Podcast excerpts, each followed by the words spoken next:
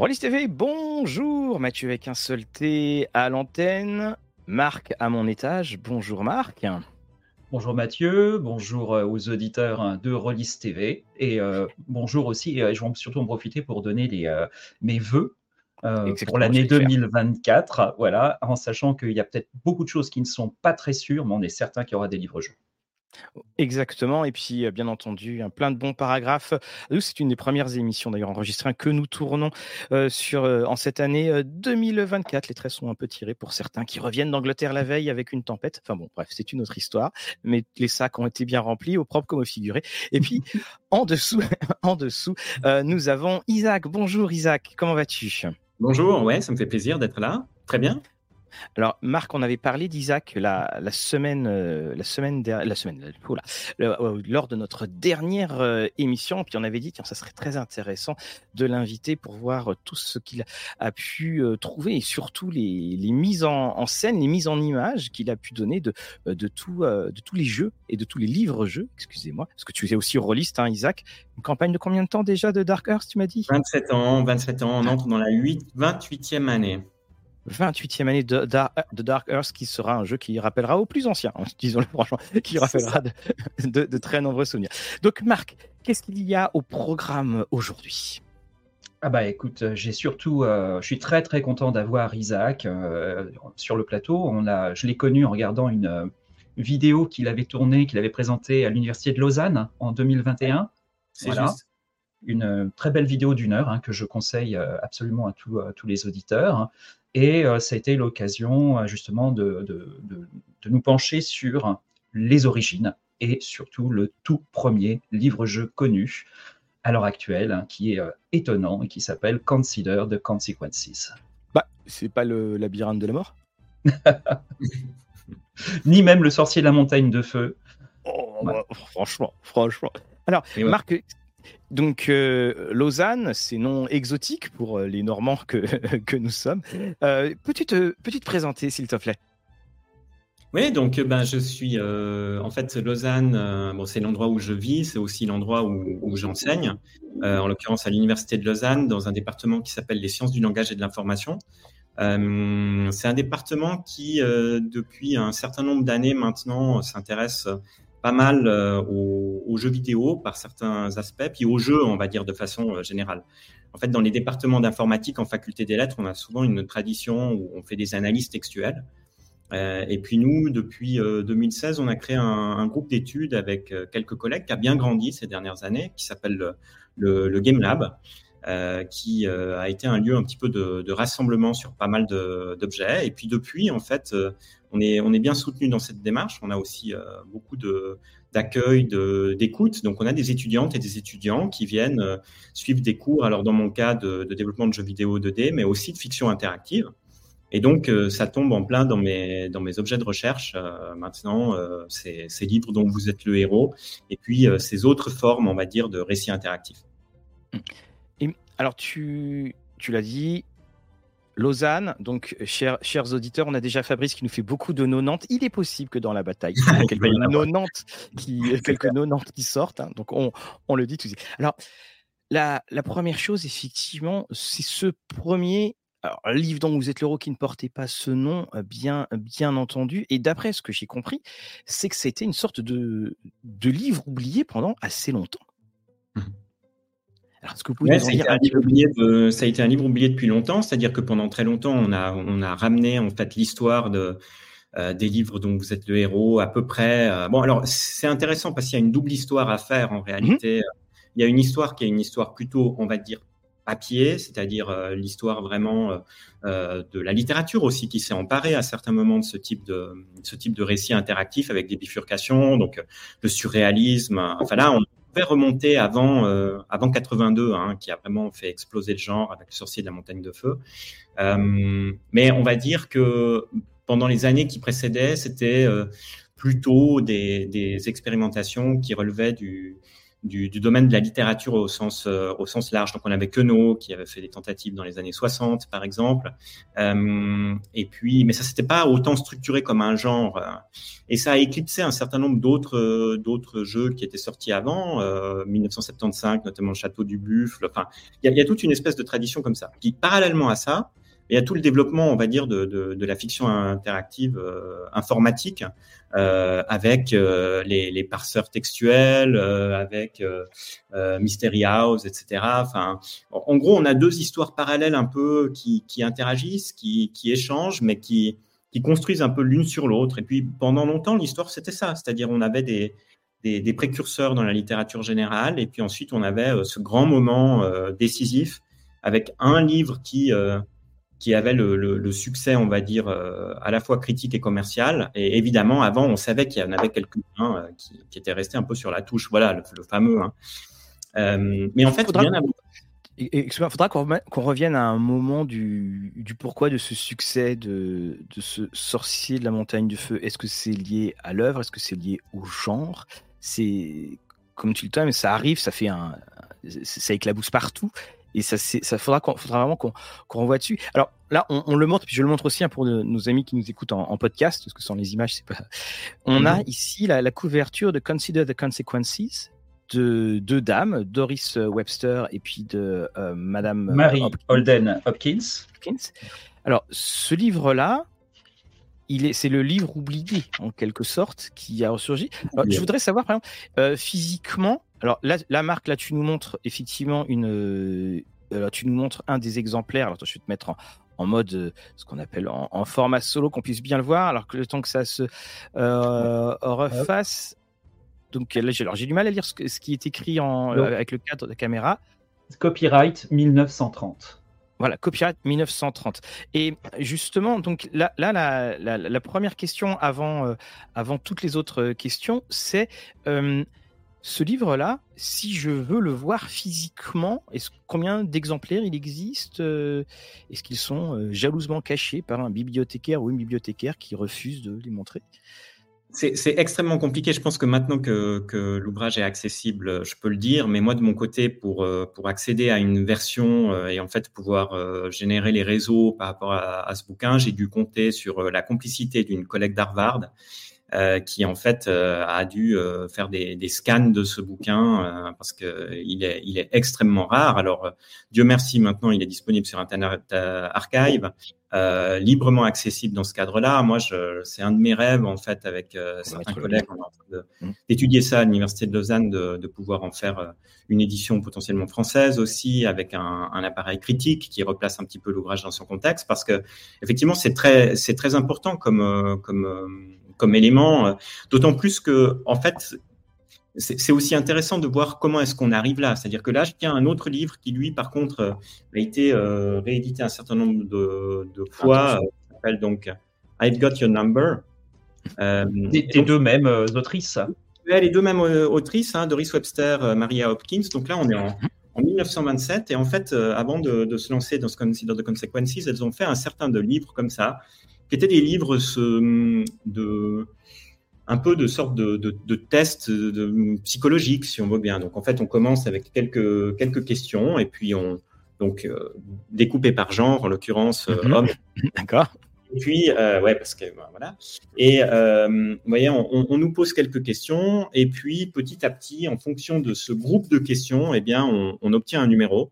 Et puis, ce numéro définit une sorte de, de profil psychologique. Alors, Là, on est vraiment un petit peu dans le, dans le quiz. Hein, on, est presque aussi dans les tests qui, dans les, tests de magazines qu'on fait l'été. Hein, c'est euh, exactement ça. On est dans ce, dans ce type de système. On en fait un autre. Enfin, on, trouve trois, quatre bouquins comme ça.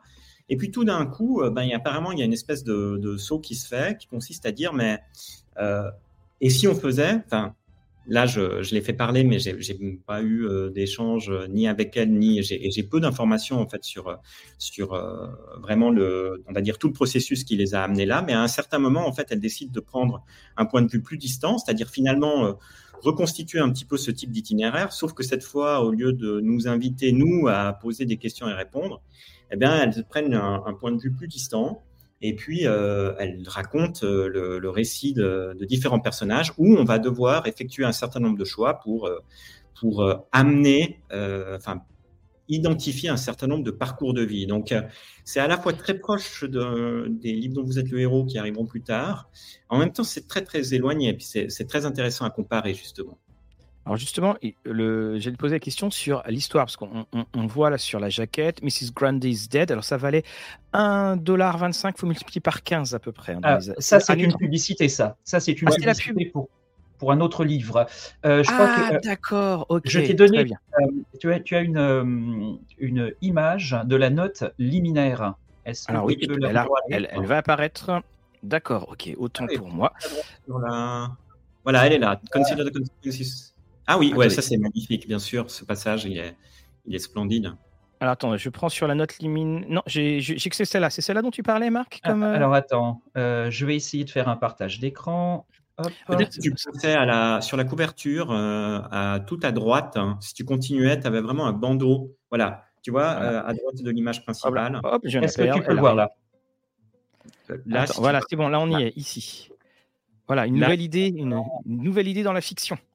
Une histoire qui se termine et on vous propose plus d'une douzaine et alors donc c'est même plus donc de manière de terminer votre histoire. Alors justement, oui, donc c'est on a trois personnages, on rencontre trois personnages. On a trois. alors, Marc le disait, hein, c'est un ouvrage qui est extrêmement équipé dès le départ. C'est ça qui est assez surprenant parce que d'habitude, quand, quand, on va voir les, les on va dire les, sources un petit peu historiques, ben on, on, voit toute une élaboration qui apparaît ensuite. Euh, et en fait, là, cet ouvrage, il est très, très équipé. Donc, il propose déjà euh, plusieurs scénarios d'usage. Euh, alors, la grande différence avec un livre dont vous êtes le héros, et ça, ça va être le cas pour pas mal de livres qui vont venir ensuite, Treasure Hunt, dont vous allez peut-être parler bientôt, c'est exactement la même chose. C'est-à-dire que c'est pas nous qui faisons les choix, en réalité. On est toujours en train d'avoir un point de vue externe par rapport à cette situation. Là, en l'occurrence, on a trois personnages. Euh, et puis euh, la, petite, euh, force du livre, parmi, beaucoup d'autres, c'est que en fait ces trois personnages sont liés entre eux. Donc on va suivre la vie de, de Hélène, de Jed, et on va aussi suivre la vie de Saunders. Et il se trouve que tous ces personnages vivent dans la même époque, mais non seulement vivent dans la même époque, ils sont, ils sont très proches avec des questions de mariage qui vont pouvoir se poser, etc. donc c'est pas forcément simple. Et donc le livre est vraiment découpé en trois. Et c'est pas évident euh, d'écrire ça, évidemment, parce que il faut euh, penser aux éventuels conflits historiques. Alors, il y a deux, trois astuces, mais de façon générale, ça marche euh, très, très bien. Donc, ça, c'est une première, euh, une première grande particularité de ce livre. une deuxième grande particularité, c'est aussi dans, les, dans le type d'usage. De, euh, dans le sens où, euh, en fait, euh, on, les, autrices insistent sur la manière de, consommer ce livre. Alors, elles disent que ça peut être utilisé de manière solitaire, en lecture, comme on a l'habitude plutôt de le faire avec un livre dont vous êtes le héros aujourd'hui, mais aussi comme un, élément d'équipe. Quoi. On peut jouer à, on peut jouer à plusieurs. Et puis surtout, on peut aussi, on, est invité si on joue à plusieurs. Donc il y a une personne qui est censée lire. Donc on a presque déjà la mécanique d'une espèce de jeu de rôle avec un système un peu électoral, hein, où en gros, euh, il y a une personne qui lit le, texte, puis ensuite euh, on vote, et puis on a un arbre qui est même proposé. Là, ça anticipe sur pas mal de choses aussi. Hein. On, a, déjà en fait un schéma qui est fourni pour chaque histoire et qui va nous permettre de dire bon ben en fait euh, cette fois-ci ce soir on a joué le H1, H5, H6 euh, et puis, ben, la prochaine fois, on reprend le jeu. Voilà, c'est ce qu'on voit ici, par exemple. Hein. Ça, c'est Saunders, c'est le troisième personnage. Et puis là, on est invité vraiment à faire des coches et à se dire, euh, bon, ben voilà, euh, le S13, par exemple, on l'a fait, donc on va euh, faire une autre, une autre tentative. C'est intéressant de, de, montrer donc cette, cette arborescence. Et pourquoi est-ce que, par exemple, on ne qui, est en fait une sorte également de solution pour pas qu'on pour pas que le lecteur se désoriente. Est-ce que n'est pas réutilisé dans les livres dont vous êtes le héros moderne? L'arborescence, c'est une espèce de secret en quelque sorte? L'arborescence, euh, ouais, c'est souvent l'élément caché, effectivement. Euh, euh, d'ailleurs, c'est ce que le jeu vidéo va, complètement masquer. Hein. Un des grands avantages du jeu vidéo par rapport au, dispositif, on va dire, papier, c'est qu'il peut prendre en charge tous les calculs et que par conséquent, il peut vraiment cacher un certain nombre d'informations. mais ici, on est dans un livre qui est très différent. Et puis c'est pour ça que j'invite vraiment tout le monde, toutes les personnes qui sont passionnées par par les livres dont vous êtes le héros en général, à aller jeter un coup d'œil à ce bouquin. Déjà parce que, en fait, on entre dans une temporalité qui est totalement différente. Euh, moi, j'aime beaucoup les livres dont vous êtes le héros, mais ça n'empêche pas de, connaître, entre guillemets, un peu leurs faiblesses ou de savoir, en tout cas, que c'est des ouvrages qui vont se rattacher à un genre très particulier. On est dans, des scénarios qui sont, entre guillemets, euh, je ne sais pas si, vous, avez entendu parler peut-être de cette euh, technique de scénariste qui consiste à dire bonne nouvelle, mauvaise nouvelle, bonne nouvelle, mauvaise nouvelle. Et puis, dans les livres dont vous êtes le héros. Est-ce que, tu, peux, est que tu peux développer ce, point, s'il te plaît? Dans, dans, les livres dont vous êtes le héros, euh, ben, par exemple, James Bond, c'est assez ça, quoi. C'est, euh, je, je, ah, je suis dans un avion, mais tiens, le, le, pilote a sauté de l'avion, mauvaise nouvelle. Ah, mais par contre, j'ai trouvé quelque chose sous la table, de, sous le filet, donc ok, bonne nouvelle, mauvaise nouvelle, et on alterne comme ça dans un rythme qui est en fait assez rapide. Et, les livres dont vous êtes le héros, avec leur exploration de donjons, sont pas mal dans cette logique, quoi. C'est-à-dire, euh, j'entre dans une pièce, ah, je trouve un coffre, ah, mais il y a un pieu qui se déclenche, ah, mais fais un lancer de dés, ah, mais je passe à côté, ouf, c'est sauvé, oui, mais le plafond s'effondre, etc., etc. Donc on est habitué. Voilà, on est habitué à une espèce de guillemets d'immédiateté, et puis je dirais dans un certain nombre de cas de, de choix qui sont pas forcément des choix très très lourds, voire parfois des choix qui sont frustrants c'est-à-dire des choix où euh, ben, vous prenez la porte de gauche ou la porte de droite. Euh, c'est dans ce genre de cas qu'en général on commence à sauvegarder avec nos doigts, hein, euh, en disant commence à garder je commence à garder les différentes étapes.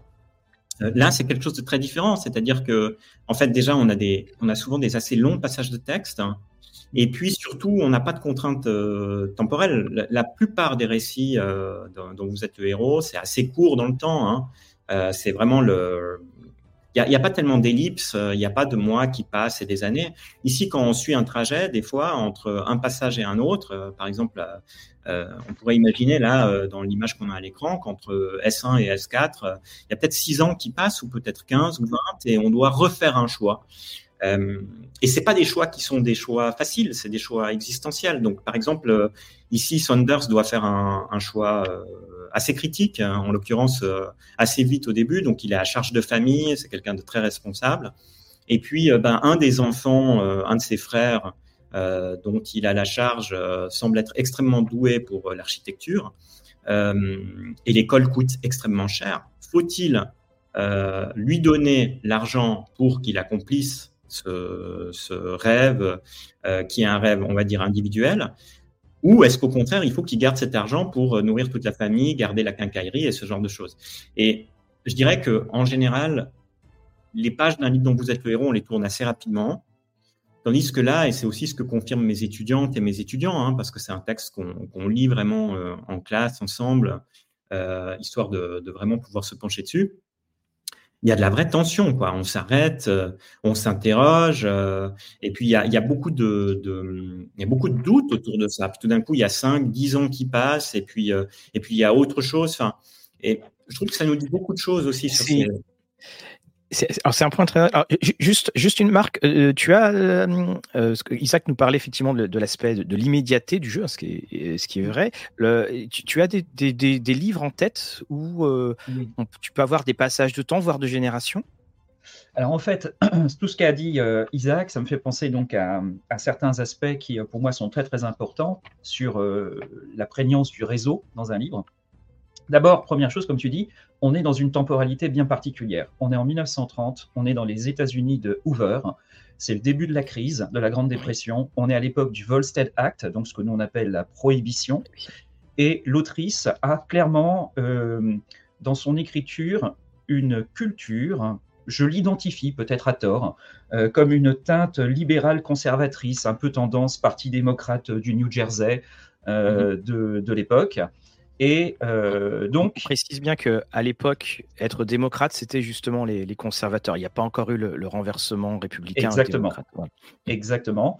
Et euh, qu'il y a donc euh, cette, dans ces choix existentiels dont parlait Isaac, il y a des choses qui sont extrêmement lourdes. Euh, il y a des questions. Vous me déprimez là, vous me déprimez. Normalement, ça doit être guerre.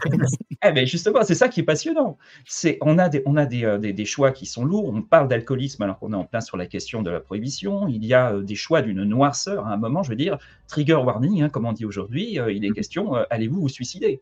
C'est ça. ouais, c'est c'est ah quelque chose. oui oui, tout à fait. Et c'est en même temps, comme on le voyait dans la note liminaire, c'était censé être un party stunt, donc vraiment un jeu social. Et euh, sur cette organisation euh, arborescente, ce que j'appelle moi une structure, une arborescence divergente, comme on a ici, c'est une structure qui signe euh, un scénario qui va être très caractère-driven, vraiment mené par les choix existentiels du personnage. Et comme ce sont des choix existentiels, ça veut dire que l'existence en est modifiée, bouleversée. Donc toutes ces fins qui coexistent, euh, pour moi, c'est un petit peu là. Si vous essayez de sauvegarder avec des doigts, euh, très clairement, en fait, vous allez retrouver dans la position des sliders. Euh, si vous mhm. voyez la série où on, circule d'un univers parallèle à un autre univers parallèle, ce qui n'est pas du tout le cas pour les livres dont vous êtes le héros auxquels on est habitué, qui eux sont basés sur des structures plus linéaires, linéaires mhm. plus ou moins si vous pardonnez-moi l'expression, anastomosé. Là, je me réfère, je suis un peu géographe, donc je me réfère aux cours d'eau qui peuvent diverger, converger, se rejoindre. Et là, ici, on est clairement sur une structure qui est plot-driven, donc ah, beaucoup plus menée par le euh, scénario. Marc, quand tu nous montres ce dessin, je dois le lire euh, de gauche à droite? Voilà, exactement. Parce que là, le, Mm. Le dessin, l'autre étant vertical par rapport à Son's Choice. C'était juste pour. moi, j'ai une question à, te reposer, euh, Isaac. Je vois justement l'arborescence. Donc, si on doit euh, parler de manière un peu, pas trop précise, donc on peut considérer qu'il y a 30 paragraphes. C'est là, sur ce que je vois. Dans, ce récit-là, qui est donc en fait un des un tiers du, bouquin, si on veut bien. Et la, question que je, vois, et enfin, on, le voit d'ailleurs de manière similaire, c'est qu'il y, a, le S1, le premier choix. Finalement, les arborescences sont très limitées, tandis que le S2, il y a un nombre de, conséquences qui, qui sont euh, voilà qui est beaucoup plus euh, euh, qui est beaucoup plus important alors sans vouloir spoiler pour les personnes qui voilà pour, pour, les personnes qui voudraient lire ça c'est en rapport avec quoi? C'est une fin qui est un peu plus triste le S1 que la S2 non, c'est plus des, fins qui sont davantage qui sont davantage configurées, mais en fait, ce, réseau-là est pas le plus compliqué. Hein. si on va voir le, tout premier, euh, mhm. c'est le passage d'Hélène. Hein. Donc en fait, avec Hélène, on a aussi justement ce qu'on voit un peu apparaître sur ton sur ton dessin. On voit les trétillés qui en fait sont des espèces de, de, de parallèles ou de points de points de contact. Donc là, ça peut être ça peut être plus compliqué. Après, bah, là, c'est vraiment le, choix, on va dire, des autrices que d'avoir dit euh, ça, c'est une bifurcation qui a beaucoup plus de conséquences. Euh, ce rappel euh, historique sur le contexte est, vraiment essentiel. On sent que c'est un jeu sur les classes sociales aussi, hein, et puis sur, en tout cas pour le, parcours d'Hélène, c'est vraiment central d'avoir cette espèce d'itinéraire. Et puis peut-être pour la petite histoire, pour les personnes qui comprennent bien le comprennent bien le, livre, qui l'ont pas encore lu et qu'on va encourager à lire. Dans le livre dont vous êtes le héros, on insiste beaucoup sur le fait qu'on va faire les choix. Vous êtes amené à euh, effectuer tel choix. Et ici, en fait, dans cet ouvrage qui s'appelle Consider the Consequences, en réalité, il y a déjà un parallèle qui est fait parce que les passages qui sont les, les nœuds terminaux en fait de ces réseaux, donc si on regarde par exemple H34 ou H35, la plupart du temps, ça va se terminer par la conséquence de ces choix est que. Donc, The consequence is. Donc, on retrouve cette, euh, cette, idée, euh, comme on a euh, cette insistance dans le titre, si on aurait tout à fait pu imaginer en fait une autre branche qui, indépendamment des livres dont vous êtes le héros, ce serait appelé les, les CTC, les Consider the Consequences. Et puis à chaque fois, en fait, une fin aurait été signée par ça. donc là, il y a H35, c'est H35, faut y aller pour dans ce que Marc mettait à la fin heureuse. C'est possible, effectivement, mais il faut, un peu tous les faire parce que, comme, euh, comme le disait Marc, euh, c'est pas des choix faciles et c'est assez intéressant aussi de voir comment est-ce que c'est traité. Hein. J'étais très surpris de, voir ce choix euh, un peu distancé. Hein. Si vous pensez que Jed doit commettre un, suicide, alors allez en JX si vous pensez que, au contraire, il doit résister, allez en J, Y, etc. C'est aussi intéressant parce que on, on devient, quand on dit si vous pensez qu'elle doit se suicider, on devient co-auteur on, décide du destin du, personnage. Soudainement, on renverse, on renverse sa position de, lecteur euh, passif et on, acquiert un caractère agentif. Mmh. Mmh. D'ailleurs, dans, la description euh, du dispositif, on dit clairement que l'on est un conseiller. Mmh. Qu'est-ce que vous allez conseiller à tel ou tel personnage? Donc, on est quasiment une espèce de conseiller de vie qui, du coup, contribue à l'écriture du, scénario et au déroulement du scénario. Si, tu conseilles le suicide à tes patients, tu vas vite, tu vas, tu vas pas aller faire fortune dans, ta profession. Mm. C'est vrai que là, il y, a, il y, a, quelque chose, il y a encore une position qui est. Alors, on ne sait pas si elle, est, si elle est flottante ou au contraire si c'était un choix très très affirmé des autrices. On peut penser que c'était un choix mm. très affirmé des autrices, mais, mais aujourd'hui, en tout cas, on va dire avec le recul, c'est-à-dire que le fait d'avoir ce livre-là euh, qui, qui, revient dans notre dans notre savoir et notre mémoire collective, ça veut dire que ça, ouvre des possibles aussi. Hein. On se rend compte qu'il y, a, une branche qui a été finalement assez peu, euh, assez peu explorée, euh, et c'est justement euh, celle de la position un petit peu plus distante. Alors Treasure Hunt le fera aussi. Je vais, vais pas trop spoiler pour la suite, mais, mais là aussi c'est très intéressant de voir quelle est la prise en charge énonciative de ce côté-là. C'est-à-dire, ok, dans un certain cas vous êtes le héros, dans un autre cas vous êtes le conseiller. Et puis moi c'est quelque chose que j'aime beaucoup étudier aussi avec avec mes étudiantes et étudiants, c'est voir l'impact en fait de, même des technologies sur euh, sur euh, les prises en charge énonciatives. Donc on voit par exemple que je sais pas euh, Lifeline euh, qui qui est un, un, jeu iPhone et puis tous les jeux qu'on a vu apparaître depuis qui sont des jeux justement de fiction interactive sur téléphone ont commencé à changer de point de vue puis dans certains cas, en fait, on sait plus, on est, c'est plus le livre dont je suis le héros, c'est le livre dont je suis le soutien ou le jeu dont je suis le soutien. Et j'ai euh, Taylor, en l'occurrence dans le cas de Lifeline, qui dit, euh, je ne sais pas pourquoi, mais j'ai réussi à établir une connexion euh, avec toi et c'est ton téléphone, donc il faut que tu m'aides parce que là, je suis quasiment en train de, de craquer, j'en peux plus, je me suis écrasé sur une planète, etc. Et on, on se trouve dans une position de, de conseiller mais pas le même type de, de conseiller ou de conseillère que celui qu'on avait dans Consider the Consequences, où on sent bien en fait qu'on reste, on ne fait pas partie du récit. Tandis que dans Lifeline, on fait partie du récit. On est vraiment en contact avec cette personne qui échange avec nous. Tandis que là, on est dans une position où, ok, on lui conseillerait quoi d'un point de vue social finalement? Et effectivement, tu as bien fait de le rappeler, Marc. On est dans un, en tout cas, c'est une des manières de jouer que d'être dans un, dans un groupe. Et donc, dans ce cadre-là, OK, statistiquement, on, voit qu'on est en train de jouer avec des identités sociales ici, et puis avec des espèces de parcours de vie, en s'interrogeant, mais en fait, quels, sont les, entre guillemets, bons choix euh, pour, euh, pour euh, traverser, alors s'élever de sa classe sociale, gérer, disons, les, les, contraintes familiales qu'il y a dans certains cas, qui apparaissent souvent dans le récit aussi, la, la, santé économique, enfin voilà, on, on, retrouve en fait pas mal d'éléments là-dessus. Et puis je dirais, l'avantage aussi, c'est avec. Alors, on, sent effectivement une, teinte euh, politique là derrière, mais parfois j'étais un peu surpris, c'est-à-dire qu'à chaque fois que je me disais, euh, bon, ben là, j'imagine que ça va être cette fin-là, parce que l'idéologie voudrait que. Eh ben non, en fait, c'était quand même un échec systématiquement. Donc, euh, on ne peut pas dire que, que c'est un, livre qui serait qui serait très biaisé et qui nous dirait voilà en fait bon bah je crois que j'ai compris quoi enfin en gros il faut faire juste et puis ça c'est c'est euh, le Parti démocrate ou c'est ceci ou c'est cela. Pas si Je pense que vraiment, ce qui est très très intéressant, c'est qu'il y a une mise en balance constante de, euh, euh, des injonctions sociales, de mhm. l'enjeu de l'émancipation individuelle, de la mhm. réussite économique. Et en fait, quand on a ces différentes fins, certaines fins sont des fins positives, certaines fins sont des fins tragiques, certaines fins sont des fins en demi-teinte. Et les fins en demi-teinte expliquent toujours si c'est plutôt finalement une réussite individuelle mais un échec social, une mhm. réussite sociale mais un échec individuel, et ainsi de suite.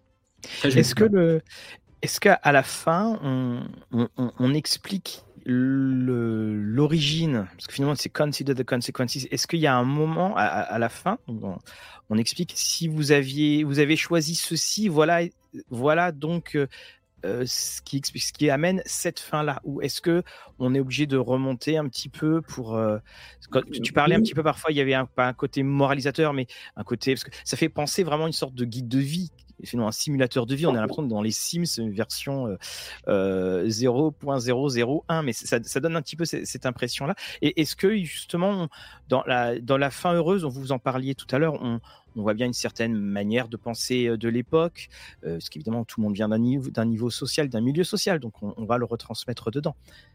Ou Alors, on, peut, on a ce côté ludique de dire ah mais où est-ce que ça a raté? Alors en, un sens, ils ont, elles auraient pu s'en passer parce que finalement on a l'arbre et donc on, sait que si on a fait ce chemin, c'est sur la base de ces choix-là. Mais elles se sont pas contentées de ça. Elles ont décidé justement de prendre cette phrase on va dire, assez, euh, assez caractéristique de. Euh, on, voit souvent apparaître la conséquence finale de, mmh. et on a un petit résumé. Donc là, par exemple, euh, la, conséquence finale de Hélène qui expérimente avec l'amour illicite, l'amour illicite n'était pas que, etc., mais plutôt que.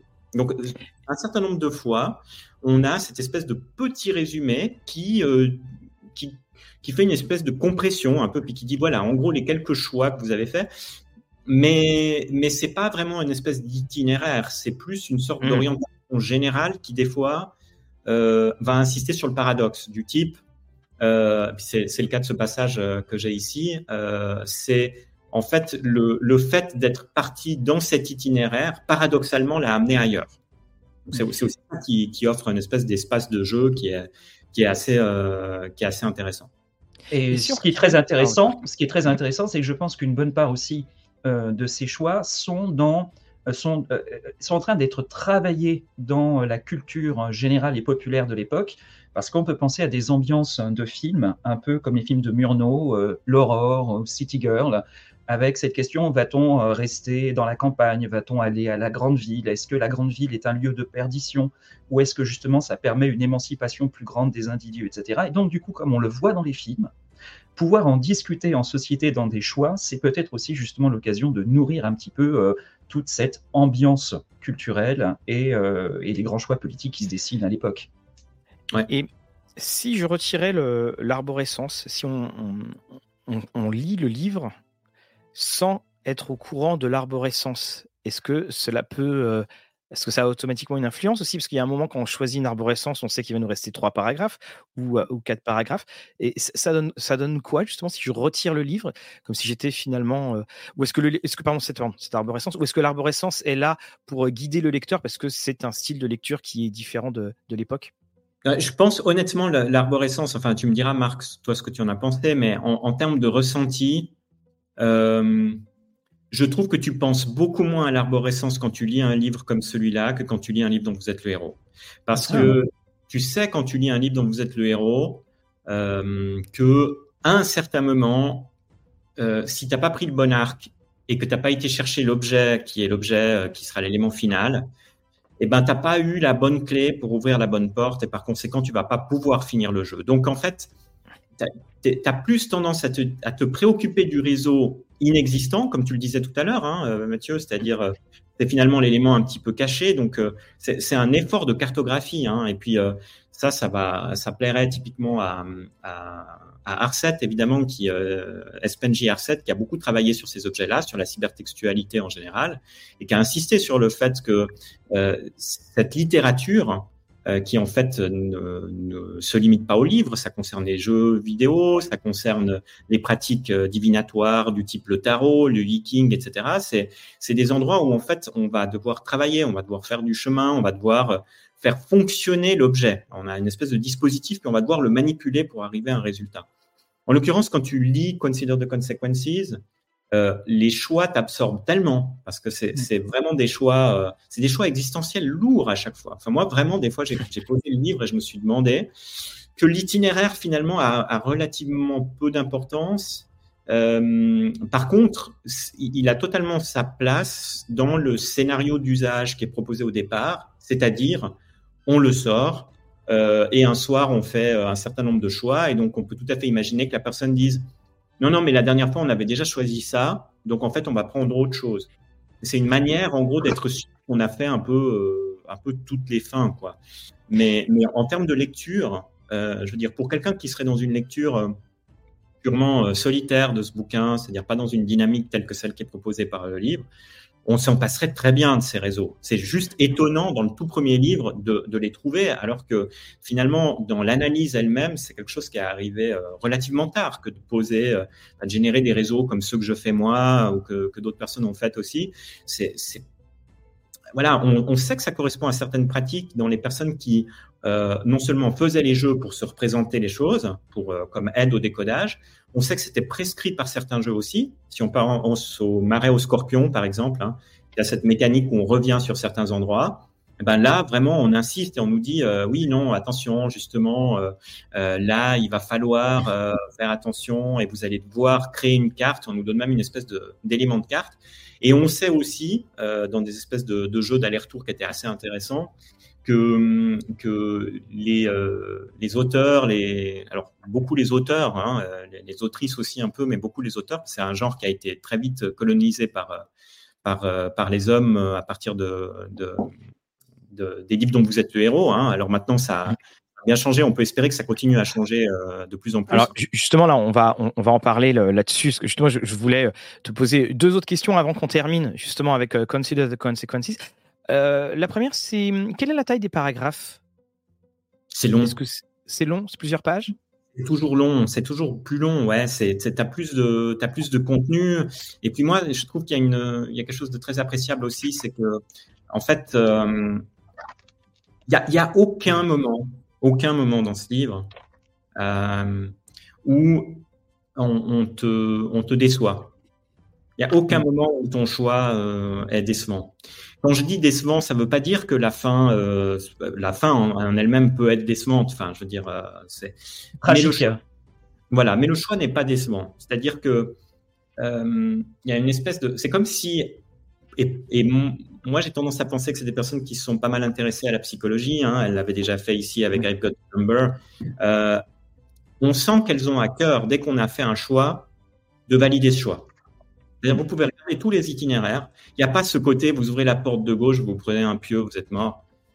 C'était gratuit et en plus, c'était hyper décevant et je pouvais rien faire.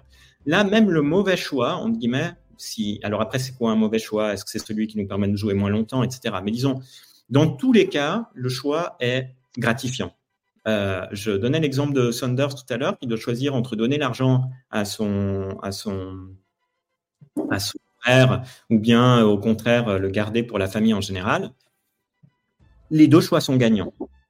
Dans les premiers mètres. Et puis ensuite, comme c'est d'ailleurs dit, et c'est pour ça que c'est un livre qui a une très très grande cohérence. Je ne sais pas si tu peux revenir sur, euh, sur le, PDF, sur la, petite partie qui est une partie d'introduction. Voilà. Oui, attends, je, te la remets. Oui, c'est bon. La vie n'est pas une ligne continue du berceau jusqu'à la tombe. Je, trouve ça très fort, moi c'est plutôt des tas de petites euh, lignes, euh, chacune qui se termine par un choix et qui vont vers la gauche et la droite, etc. Mm. Et puis, la phrase qui est soulignée euh, est importante. À peine un problème est résolu que vous faites face à un autre qui naît du premier. Et en fait, c'est presque une clé d'écriture. C'est-à-dire que vraiment, on sent que l'idée, c'est, OK, j'ai fait le choix, j'ai choisi, c'est le, frangin qui va partir, il, sera architecte, et voilà, on se serrera la ceinture. Mais très vite, il y a compensation parce que, euh, euh, eh bien, en fait, ça tombe bien. Euh, il se trouve que la personne qui vendait la quincaillerie était tout à fait disposée à attendre au vu de la situation, etc. Puis il y a une nouvelle opportunité qui se fait. Donc on se dit, ah, j'ai fait le bon choix. Et puis ça se déploie peut-être pendant des années. Et puis tout d'un coup, la vie se revient à cette espèce de bifurcation. Et, ça, je trouve que c'est très très fort dans ce récit, c'est-à-dire que en fait, très souvent, les livres dont vous êtes euh, le héros nous mettent face à des choix binaires euh, qui sont, dans pas mal de cas, pas très intéressants. D'accord? Soit parce qu'ils sont totalement aléatoires, soit parce que franchement, euh, on, a, on a peu de visibilité, soit parce qu'ils sont pas très intéressants. Et puis là, en fait, on a un, un scénario qui est différent, qui consiste à dire, et finalement, c'est assez vrai, euh, dans la vie, combien de fois est-ce qu'on a vraiment l'occasion de, Quand est-ce que dans la vie, on se trouve vraiment à des carrefours où c'est gauche ou droite? Ça arrive quasiment jamais. Enfin, soit on a une version, comme tu le disais, Sliders, euh, de, une vision quantique du monde et on dit, bon, ben, le, papillon, les effets chaotiques, etc., et c'est clair. Mais pour le reste, les moments vraiment, les, plus grands dilemmes existentiels qu'on a, euh, on n'en a pas 50 dans une vie parce qu'on les, on les perçoit pas nécessairement tous, sinon on peut simplement pas fonctionner. Et c'est la force de ce livre que d'avoir dit, en fait, on va, on va étirer le temps et on va aller placer des jalons et faire des choix au moment décisif où vraiment c'est binaire. C'est oui ou c'est non. Je me marie avec X ou je me marie pas avec Y. Et ça, ça crée deux trajectoires qui sont différentes ça me rappelle ce, discours que, Steve Jobs euh, avait fait euh, dans, son université euh, en Californie, je ne me rappelle plus laquelle, donc je ne vais pas dire le, nom, où il disait que quand on regarde sa vie, enfin quand, on est dans, notre existence, on a l'impression que tout n'est fait que de, point A à point B d'un éternel zigzag, mais que quand on se retourne, on ne voit plus qu'une ligne droite. C'est, on, touche effectivement une, un, voilà, il y a de quoi faire réfléchir. Même, euh, parce que donc tu disais le copyright, euh, Marc, c'est 1930. 30, 1930. donc 80, 80, 90. non, bientôt 95 ans, ouais. bientôt 95, ans. Même, 95 hein. mm. et, et, dans ce que tu dans ce que tu disais, je dirais, euh, je suis professeur d'histoire géographie.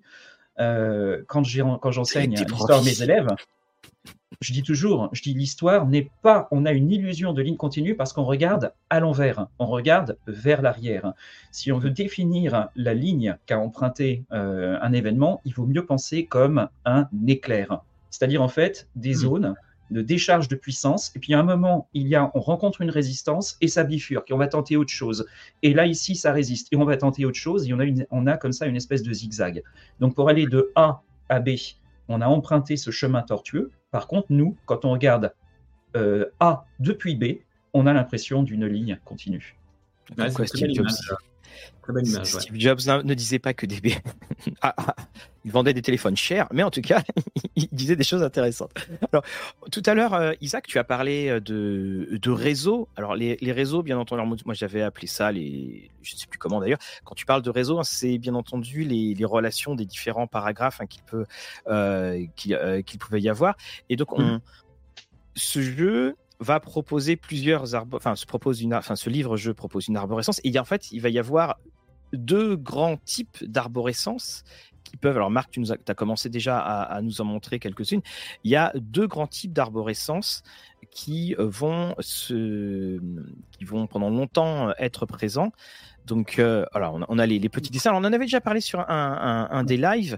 Justement, on a et est-ce que voilà la question que je pose, donc euh, là encore, je reviens avec le béotien que je suis. Si je prends notre fameux sorcier de la montagne de feu, mhm. euh, il n'a pas du tout la même arborescence que euh, donc que Choose the Consequences. Mais il y a une question que je me posais, c'est quand tu parles de ça, est-ce que lorsque le sorcier de la montagne de feu est écrit, donc Livingstone et Jackson savent qu'il y a ce consider the consequences ou est-ce qu'ils pensent euh, finalement créer un nouveau genre? Non, sans doute qu'ils sont au courant à l'époque de. Et encore, hein, ils sont au courant peut-être de l'existence de Château du Buffle, hein, de mmh. Buffalo Castle 1975. Euh, qui est... Tunnels and Trolls, ils connaissaient très bien, oui. Voilà, c'est ça. Euh, c'est quelque chose qui, passait, euh, qui passait entre, entre les mains, etc. Mais qui a, comme on le disait, hein, qui n'a pas eu de succès ça n'a pas créé un genre euh, canonique. Il faut voir que quand même à partir de à partir de, du sorcier de la montagne de feu, on est entré dans un genre euh, qui, était qui était, qui était vraiment très très contraint. Enfin, même dans son nombre de passages, euh, 400 euh, passages, il y avait des exceptions, etc. Mais un système, euh, une, une mécanique même, on va dire, du côté des, des je sais pas, des, des, équilibrages d'habileté, d'endurance ou autre. Enfin, on, on sent qu'il y a une espèce de pattern là qui s'impose avec une place qui est dévolue à l'image, qui est dévolue une certaine manière aussi de présenter. Tout ça, tout d'un coup, ça sort extrêmement formaté euh, et puis, ça va rester en fait très formaté. Ça ne veut pas dire qu'il n'y a pas d'inventivité dans le récit, qu'il n'y a pas d'inventivité parfois dans des mécaniques qui sont des mécaniques spécifiques, qui viennent d'ailleurs du jeu de rôle ou qui vont inspirer le jeu de rôle. Enfin, ça va un peu dans tous les sens tout ça.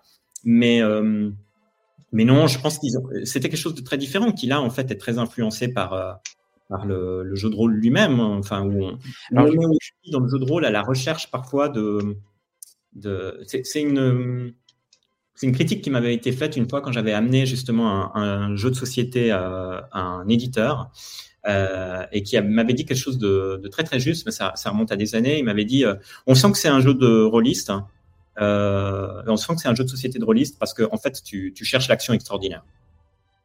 Et nous, en fait, c'est pas ce qu'on veut. Nous, on veut un, jeu de société où en fait, il n'y a pas d'action extraordinaire.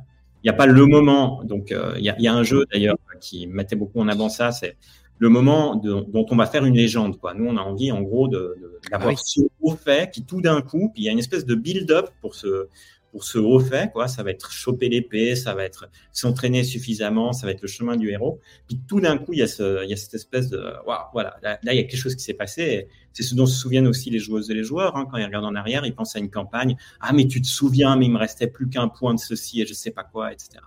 Et donc là, il y, a une, recherche de ça qui est totalement étrangère à Consider the Consequences, où, comme le disait Marc, on est beaucoup plus en train de, configurer en fait ces différentes jauges. Alors les jauges sont pas explicitées, mais elles sont là. Hein tu le disais, l'individualisme, euh, la jauge économique, euh, la dimension sociale. Euh, voilà, comment, comment est-ce qu'on peut réussir, en guillemets, sur tous les tableaux? C'est pas simple. Et alors, tu parlais du, du formatage, et là aussi la question là, est, venue au débeauté. Pourquoi le, le, nombre limité de paragraphes? Enfin, pourquoi, pardon, pourquoi toujours le même nombre de paragraphes? Bah, ça, je pense que honnêtement, il faudrait creuser. Hein. Là, j'avance. C'est la question qui m'est venue là comme ça, parce que je me dis, euh, parce qu'en fait, un paragraphe en lui-même, il peut y en avoir 400, mais s'ils sont écrits gros ou petits, euh, au niveau de la, la pagination, mais c'est intéressant. Est-ce que c'est un test sur la, durée euh, que pourrait avoir le jeu? Marc, tu t'en sais peut-être plus que moi à ce sujet, mais moi, j'ai ah. le qu'il y, y, a une contrainte quasiment éditoriale, puis une sorte d'habitude mm-hmm. qui, s'est fixée autour de ça. Oui, je pense que c'est directement lié au contrat qu'ils ont signé avec euh, Puffin, euh, mhm. avec leur directrice Géraldine Cook, euh, directrice d'édition. ils ont très vite transformé le, le succès du sorcier de la montagne de feu en une formule. Et c'est très important pour qu'un éditeur puisse bien faire son travail, que la formule soit bien cadrée. Ça a permis de recruter très très vite une équipe qui a travaillé sur des canons. Et euh, ce qui est extraordinaire, moi je trouve, c'est justement comment cette équipe a été en mesure, tout en respectant ces règles très très strictes, d'expérimenter sur le réseau. Et parfois de façon un petit peu clandestine. Hein. Quand je vois Paul Mason, par exemple, ce qu'il a fait, il a complètement échappé au, canon euh, défini par Jackson et Livingstone au début. Tu peux donner un, titre de un titre d'ouvrage là de, Paul Mason? Oui, Paul Mason. Alors, euh, je, vais peut-être les, les, sortir. C'est peut-être encore ce qu'il y a de mieux. Alors, on, ah, sache, Isaac, qu'on sort beaucoup de livres. Enfin, que euh, Marc sort, euh, sort beaucoup, euh, sort beaucoup de livres dans une bibliothèque qui est toujours très très bien rangée. Il faut le. Ça fait rêver évidemment la collection qu'il a là derrière. Hein. Nous, on a des. Ah oui, il y, a des belles choses. Alors, les mercenaires du Levant. Voilà par exemple. Mais il y en a d'autres. Il y en a, tu, en, tu en as sur ton site, je, Isaac. C'est peut-être l'occasion de montrer ton site et de montrer. J'allais y aller. Hop là. Ouais, alors euh, peut-être pour, euh, pour vous faire une petite introduction. Donc ça, c'est un, un, projet dont je ne percevais pas du tout l'ampleur au moment où j'ai commencé. C'est en général un peu les meilleurs projets. Euh, je voulais simplement, en fait, euh, à la base, je voulais préparer des, je voulais préparer des données euh, et des exemples sur l'analyse de réseau. Donc l'analyse de réseau, c'est quelque chose qu'on qu'on fait de façon générale. C'est une manière de représenter les interactions entre différents, entre différents éléments. Alors ça peut être des analyses de euh, ça a commencé beaucoup avec des sociogrammes hein, où on identifiait, par exemple, qui connaissait qui et quel type de relation est-ce qu'ils et elles entretenaient, euh, entretenaient entre elles. Et puis c'est une manière en fait aussi de voilà quand on a différents objets de voir quels sont les liens entre ces objets-là. Puis bon ben moi je donne un cours de visualisation de données à l'université de Lausanne et je me disais euh, j'aimerais bien leur donner un exemple mais sur un matériau un peu moins standard, moins habituel. Et bah, je suis parti sur un livre dont vous êtes le héros. Et puis petit à petit, je ah, Montre-nous, montre-nous tout cela, parce que la, visualisation de données, c'est quand même une des grandes, grandes clés. Hein. Je vais vous montrer. Donc, à partir de là, euh, l'idée, c'est que donc euh, là, vous avez les, différents ouvrages. Donc, il y en a 44 pour l'instant, donc avec des étudiantes et des étudiants qui m'en ajoutent, que je dois encore encoder, qu'ils ont fait notamment euh, cette année avec leur, leur, nom qui est présenté ici. Puis, si on va voir, par exemple, bah, le fameux sorcier de la montagne de feu, si on clique sur l'image, mhm va se trouver là avec un, déploiement du réseau. Alors, je vais juste changer. Alors, justement, encore une fois, donc, le réseau c'est, est constitué des différents paragraphes et des liens qu'il y a entre ces différents paragraphes, les, les, les arborescences. Alors, euh, là, on a l'impression de voir un papillon. C'est très beau. Il y a un côté euh, test de Rorschach qui, qui, euh, qui peut apparaître. qu'est-ce que toi, de ton œil d'expert, tu peux tout de suite dire en voyant ce, ce réseau-là? Bon, alors, il faut être un petit peu, faut être un petit peu prudent. Hein. Je vous donne peut-être des, clés qui nous permettent d'aller dans des, dans des hypothèses euh, un petit peu au fur et à mesure. Donc, euh, déjà, qu'est-ce qu'on a sur cet écran? Bon, on a une petite description ici. Euh, sur la part de droite, on voit qu'on a les objets qui ont, les objets et les indices qui ont été acquis, et puis les objets qui sont requis pendant le, pendant le jeu. Il y a 100 clés. Il y a 100 clés ou D'accord. donc là, non. Alors la clé de la clé de bronze, voilà, ah, toutes les clés, un passage secret. C'est les choses qui sont vraiment nécessaires pour terminer l'histoire. Parce qu'il y a des objets qui, sont, qui font partie d'une économie générale, par exemple, je sais pas, avoir de l'eau, avoir de la nourriture ou ce genre de choses. Évidemment, ça, ça, ça peut mettre un terme à l'histoire, mais disons, euh, on estime que euh, ça fait pas partie de ces objets décisifs comme euh, l'épée de cristal ou ce genre de choses. Ah, excuse-moi encore une fois, je, je ne savais pas que le fromage était un des éléments requis dans euh, dans le sorcier et la montagne de feu. Eh ben alors, il faudrait que je, faudrait que je vérifie, tu vois. c'est pour ça que je pense que ça va être peut-être de la nourriture ou quelque chose comme ça, mais je Mais alors, justement, alors, il faut voir que la version que vous avez ici, en fait, c'est une, c'est une version. Moi, j'aimerais l'amplifier beaucoup, mais je mmh. cours toujours un petit peu après le temps. Et j'ai, là, j'ai pu bénéficier justement de l'aide de, deux étudiantes euh, l'année dernière qui m'ont fait un super boulot parce qu'en fait, il y a, il y a des limites au type de visualisation qu'on voit ici. Alors, mmh. Sur la partie de gauche, on voit euh, les différents passages. Hein. Donc, mhm. moi, j'ai catégorisé chacun de ces éléments en disant c'est un nœud qui contient du combat, c'est un nœud qui euh, a un test de compétence, euh, un objet ou une condition est requise, etc. Puis ça, on peut le voir. C'est-à-dire que si on clique sur ces éléments, par exemple, on voit tous les nœuds dans lesquels il y a des combats qui sont effectués. D'accord? Mais il y a une limite à ceci, c'est-à-dire que en réalité, j'ai pas doublement codé des choses. Or, parfois, ça arrive assez souvent qu'on récupère un objet, on est un combat, puis en même temps, on a un test de compétence. Ça, au moment où je l'ai fait à ce stade-là, je l'ai pas fait. Alors maintenant, on est en train de réencoder toutes les données pour qu'elles fonctionnent de cette façon-là, et puis le réseau sera plus riche. Donc, ce qui veut dire que si ici, il y a un combat qui apparaît sur ce nœud-là, ça veut dire que peut-être qu'il y a un test de compétence, mais l'élément décisif pour avoir le plus de choix possible, donc ça, en fait, c'est le critère, c'est mhm. quel est l'élément qui a euh, le plus grand choix. Donc, comment ça se lit? Très simplement, je peux aller... Euh, donc, euh, je, commence par où d'ailleurs? Où est le paragraphe 1 Alors justement, si tu appuies sur, euh, sur la touche K, tu peux voir un peu toutes les, touches qui peuvent t'aider. Et en l'occurrence, tu peux, avec la touche R, aller chercher le, passage numéro 1. Et puis là, tu vois donc le début du récit. Et puis, on peut lui demander aussi sur cette base-là, donc là, je vais revenir un peu ici, je peux lui demander, par exemple, de me calculer euh, l'itinéraire, le plus court chemin. Donc là, faut bien comprendre que c'est un calcul purement mathématique. C'est-à-dire, si le réseau n'avait besoin d'aucun objet, quel serait le chemin le plus court? Comment est-ce que je vais du 1 à la fin? Et puis là, euh, il me donne euh, l'itinéraire. Donc, euh, je le vois ici. Là, il faut que je dézoome un peu, mais vous voyez que dans la partie en bas à gauche, on voit les chemins. C'est une grande solution. Mais alors, tu peux revenir à, ton, à ton format, à ton schéma tel qu'on le voit quand il apparaît? On, on remarque bien qu'il y a des j'ai envie de terme là aussi, hein, de, de aussi, des fils d'araignée, des, toiles, il y a un petit côté toile d'araignée, de, ces très très long, enfin c'est très long, je ne pas dire, je sais pas comment, quel mot utiliser. Ça correspond à quoi ça dans le jeu? C'est-à-dire que c'est un, ben que ça emmène vers une autre partie du livre? Ben Peut-être que je vais vous en montrer deux, trois. Bien sûr, bien sûr. Montrer du coup qu'est-ce que ça permet de voir. Donc là, mmh. on, on, a vu celui-ci. Maintenant, on va aller en voir un autre. Hein. Si on va, par exemple, jeter un œil euh, au château du Bucle. D'accord? 1975. Je 75, hein, c'est ça, c'est pas 75. Pas du tout la même histoire. Donc on a beaucoup plus de connexions entre les, entre les éléments.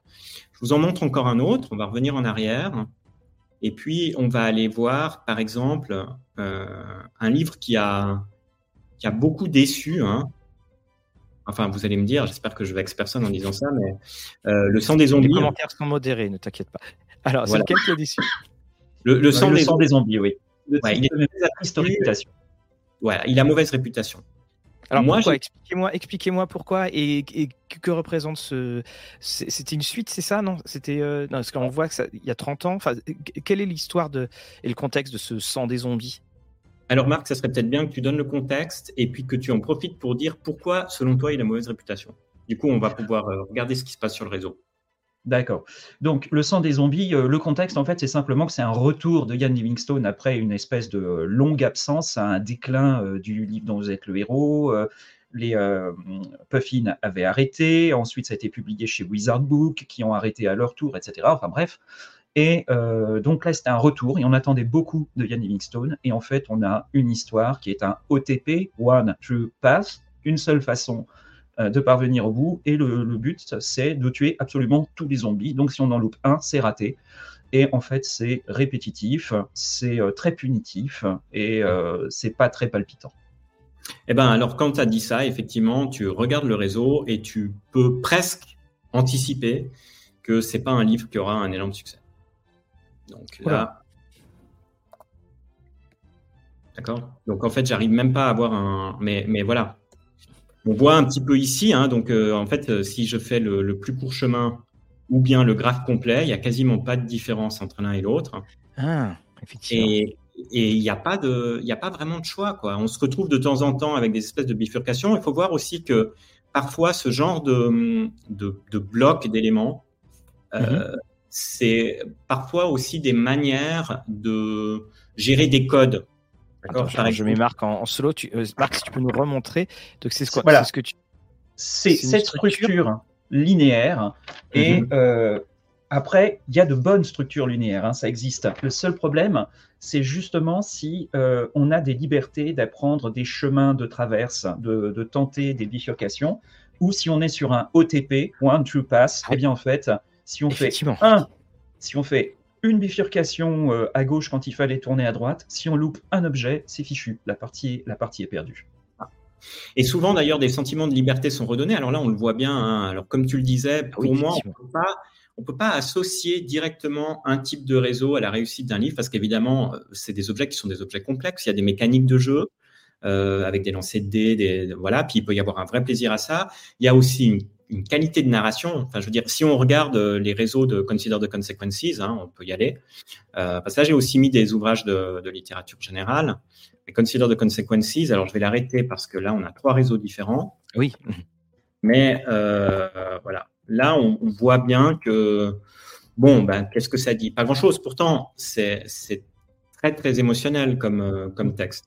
Mais disons, dans le type d'attente qu'on a par rapport à un livre dont vous êtes le héros générique, c'est clair que, a priori, moi, si je regarde ça de loin, j'ai tendance à me dire qu'un livre comme, euh, je ne sais pas. J'ai vu, la, j'ai vu La Cité de la Peur, là, qui, qui est quand même un petit peu. Le... La Cité des voleurs, hein. Ah, mais j'arrête pas en fait, je sais pas pourquoi. À un moment j'ai dit la cité de la peur, le film était nul et je sais pas. Voilà, j'ai vu la cité des voleurs, bien entendu. Ah oui, là on voit donc là on voit par exemple qu'il y a bien différents chapitres ou passages en quelque sorte. Il y a une espèce de, il y a une espèce de, boucle avec des choix qui peuvent être faits à un certain moment aussi. Et puis j'aimerais vous en montrer un autre qui est vraiment très orienté euh, où, là on va on voit qu'on entre aussi dans autre chose. Moi, un des ouvrages que j'ai beaucoup apprécié à l'époque, qui malheureusement n'a pas eu de suite, c'était le, Prince des voleurs. Hmm. Euh, mais, mais, ça va être la même chose pour d'autres euh, textes, euh, par exemple La Légion des Morts. On peut aller voir les deux, vous allez voir qu'ils ont un point en commun. Donc là, par exemple, ah ouais, attendez, voilà, je vais bloquer ici. Ah, on sent qu'il y a un, un hub, comme on pourra dire. Exactement. Donc en fait, on a cette espèce de. Donc on va aller chercher le numéro 1. on voit que au début, on a toute cette espèce de, de, phase qui est assez linéaire. Et en fait, cette phase, c'est quoi? C'est la phase qui va correspondre à euh, la montée de l'équipage. Donc, on est dans une espèce de. on est Simbad le marin, hein, on doit reconstituer son équipage. Donc, tout ça, ça va être la phase un peu de constitution de l'équipage. Et puis, petit à petit, on va et on va arriver sur les mers. Et là, on passe dans une logique beaucoup plus modulaire. Donc, on voit des espèces de grappes ici qui sont présentées un peu euh, aux différents endroits. Et ce qui va donner ce sentiment de liberté, c'est que, en fait, vous voyez que là, on a des cartes. Donc, ces cartes, elles, euh, elles apparaissent très facilement sur le réseau, hein, en réalité, parce qu'on a ces espèces de, de, regroupement. Et là, il y avait une mécanique, euh, je ne sais pas si j'arrive à le trouver rapidement, mais il y avait une mécanique où, en fait, on a une carte vraiment géographique des, mers. Et puis, on devait se déplacer en sachant qu'on devait lancer des dés parce qu'on pouvait être déporté par euh, des événements du type euh, vent, euh, courant marin et des choses comme ça. Et donc, si on tombe sur certains passages, on se dit par exemple, ah bah j'aimerais aller sur l'île aux morts. et aller sur l'île aux morts, ça suppose de se déplacer de tant d'éléments sur la droite, mais tout d'un coup, peut-être que je vais être déporté et me trouver sur une autre case. Et là, j'avais un événement du type rencontre de Kraken ou comme ça. Dans le même ordre la Légion des Morts, même chose, très regroupée. Et là aussi, en fait, on a des éléments par carte qui viennent redistribuer le réseau et puis qui nous donnent ce sentiment euh, tout d'un coup, qui parfois peut être totalement factice, hein, mais euh, c'est quelque chose que je dis souvent aussi à mes étudiantes et étudiants. L'important, c'est pas tant le choix que l'illusion de choix. Mmh. Parce qu'on sait que euh, c'est impossible, enfin l'intelligence artificielle va le permettre aujourd'hui, mais disons, en tout cas dans les, dans les ouvrages précédents, on sait que ce n'était pas vraiment possible de se dire qu'on allait explorer tous les chemins euh, dans la même quantité. Euh, Ce n'est pas souhaitable parce que joueuses et joueurs n'ont pas envie de le faire. Et puis, euh, et puis c'est pas humainement faisable pour une personne seule. Enfin, ça devient presque des objets d'art brut si on, si on pousse tous les branches, toutes les branches au maximum. donc, à un certain moment, on doit donner le sentiment que c'est un choix important, quelque chose que Consider the Consequences fait très bien en l'occurrence, euh, on doit donner le sentiment que c'est important, même si euh, on n'a peut-être pas fait un, choix particulier. Puis, une manière de, donner ce sentiment de liberté, bah, c'est typiquement euh, de, faire référence à une carte. Est-ce que tu pourrais venir On a parlé du Maréo Scorpion était non, on a parlé du Maréo Scorpion et un, des jeux, un des livres qui étaient les plus complexes, qui était le Manoir de l'enfer. Euh, est-ce que justement tu, avais pu en faire les arborescences qu'on voit justement le, euh, là, là, nous c'est dans le marais au scorpion et effectivement. Euh, alors, là, alors, là, on est dans le marais au scorpion qui a cette particularité aussi d'avoir trois trames différentes. Hein. Enfin, on choisit notre donc c'est assez particulier. Au début, on, arrive dans cette taverne et puis on fait le choix de la mission qu'on va vouloir réaliser. Et puis ensuite, on voit que là, on a un réseau effectivement plus dense. Alors, le réseau ne nous dit pas tout. Il nous permet pas, là, par exemple, de nous rendre compte qu'on peut revenir sur les mêmes endroits. En même temps, on voit bien qu'il y a pas mal de liens qui sont doublés à certains moments, hein, avec un, maillage qui est plus fort. Et ça, c'est euh, effectivement dans ce, genre d'itinéraire. Et puis, tu parlais de... Structure d'amis, oui, d'accord. Euh, on va aller là. Donc là, on voit le manoir de l'enfer qui lui aussi a un maillage qui est assez important. Alors, juste pour vous donner, euh, et puis.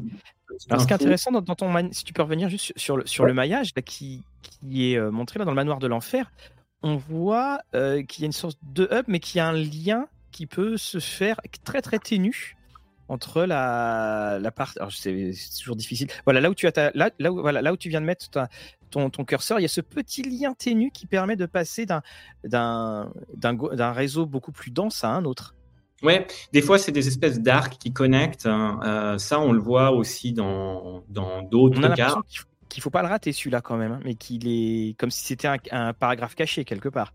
Ça, ça serait l'étape d'après. C'est-à-dire que là, maintenant, je suis en train de travailler sur un format mhm. beaucoup plus computationnel qui donc va permettre en gros de faire vraiment des calculs de, probabilité sur les chemins. Donc là, ça nous fait aller beaucoup plus loin dans les mathématiques si on a envie de, de rendre justice à ça.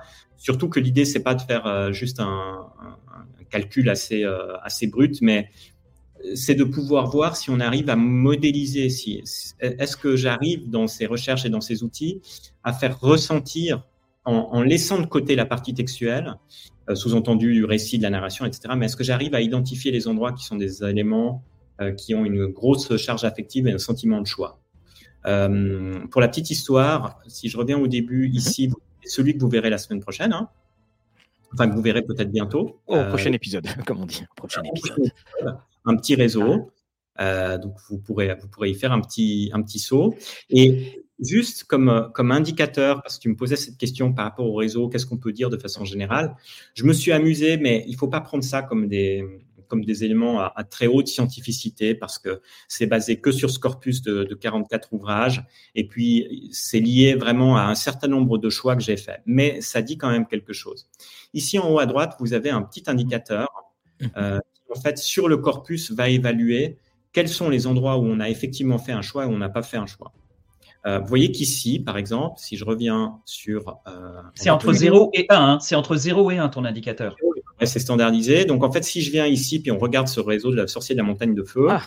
hein, toujours ici, on voit que on a les redirections, c'est-à-dire les endroits où en fait on n'a on pas du tout fait de choix. C'est-à-dire on, fait quelque chose et puis on nous dit, alors peut-être qu'il y a un choix. Ça, mon, mon réseau permet pas de le voir. Mais si je, je, je m'intéresse que aux sorties, c'est-à-dire est-ce que je peux aller à gauche ou à droite, il y a un certain nombre de cas où j'ai vraiment le choix. Il y a des cas où j'ai le choix que si j'ai un objet. Si on me dit, si vous avez l'épée, allez immédiatement là. Si vous avez l'épée, vous pouvez décider d'aller là. C'est, pas vraiment la même chose, etc. Donc là, c'est très brut. C'est juste, est-ce que j'ai un choix ou est-ce que j'ai pas de choix? On se rend compte que sur un, livre comme euh, comme celui-ci, hein, qui a 400 passages, eh bien, on va avoir en fait 171 passages dans lesquels euh, euh, on ne choisit pas, en fait. C'est que des redirections, c'est-à-dire qu'on commence quelque part et on arrive ailleurs.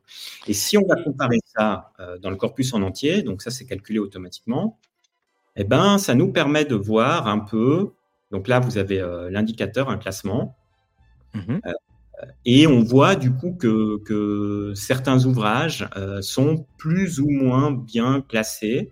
L'homme au sans visage étant à ce stade du, dossier celui qui a le, la plus grande marge de manœuvre euh, en termes de, en termes de choix. Est-ce que tu peux revenir euh, sur la page juste d'avant, là, euh, Isaac, parce que tu, avais, voilà, celle-ci, voilà, ici sur le, graphique.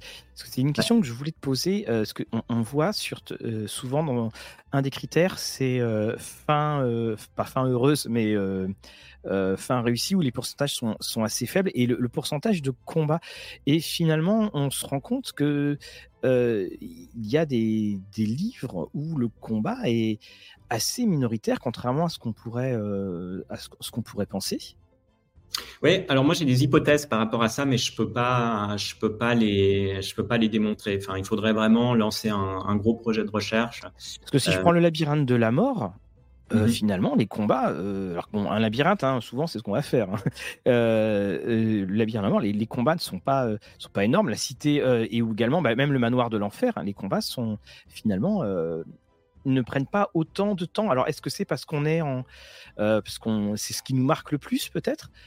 C'est parce qu'il y a des effets de, il y a des effets de danger, mais c'est vrai que donc là c'est c'est un, un classement automatique fait sur la base des encodages qui va nous montrer d'un côté, donc on est sur un stack bar chart, hein, donc on voit vraiment les éléments qui sont cumulés les uns après à côté des autres.